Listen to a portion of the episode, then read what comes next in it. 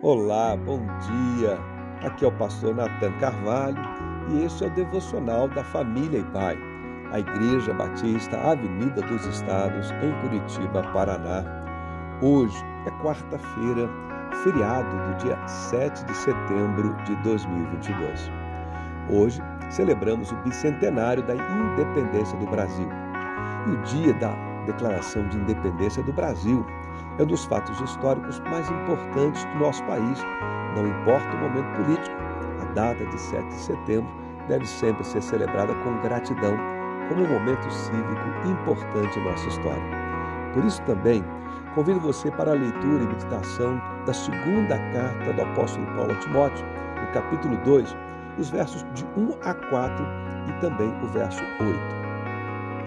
Antes de tudo, recomendo que se façam súplicas, orações, intercessões e ações de graças por todos os homens, pelos reis e por todos os que exercem autoridade, para que tenhamos uma vida tranquila e pacífica, com toda piedade e dignidade.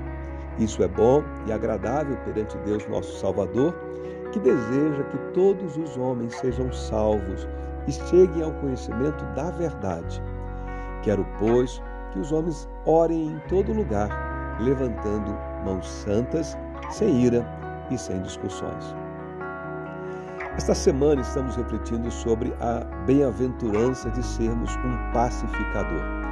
Aqui no texto lido, aprendemos que o pacificador é alguém que tem a paz como tema de suas orações e por isso também tem como alvo aqueles a quem foi delegado alguma autoridade de governo propósito destas orações, incentivadas pelo apóstolo Paulo, é que tenhamos todos uma vida digna, tranquila e pacífica.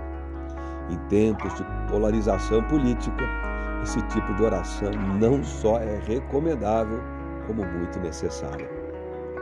Quando, na condição de príncipe regente no Brasil, D. Pedro I fez a famosa declaração de independência ou morte, estava ali subtendido que a independência brasileira do domínio português, se não fosse aceita, seria motivo de resistência até ao nível de uma guerra, se fosse preciso. Em certo sentido, o pacificador também é alguém que está disposto a fazer uma guerra, entre aspas. Uma guerra não contra alguém que tem opiniões divergentes das suas. Antes, pelo contrário, a sua mais firme resistência é contra o domínio das tendências de seu próprio coração para o egoísmo, para a soberba, a arrogância, o desejo da represália vingativa e do ódio. Que neste 7 de setembro, independente de nossas preferências políticas, possamos celebrar a ocasião e renovarmos nosso compromisso de oração em favor do bem de todos em nosso país em favor de suas autoridades constituídas em posição de governo.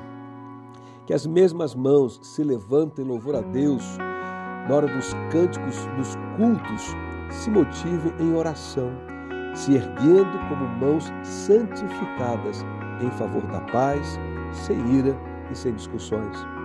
Que as mesmas mãos que hoje levantarão a bandeira do Brasil em uma passeata cívica também sejam erguidas para a glória de Deus, santificadas em favor da paz e da reconciliação em nosso país. Neste dia de comemorações do bicentenário da independência do Brasil, louvemos a Deus pela bênção de vivermos em um país politicamente livre e que Ele nos abençoe e nos guie no caminho da paz. Tenha um abençoado feriado na presença dEle.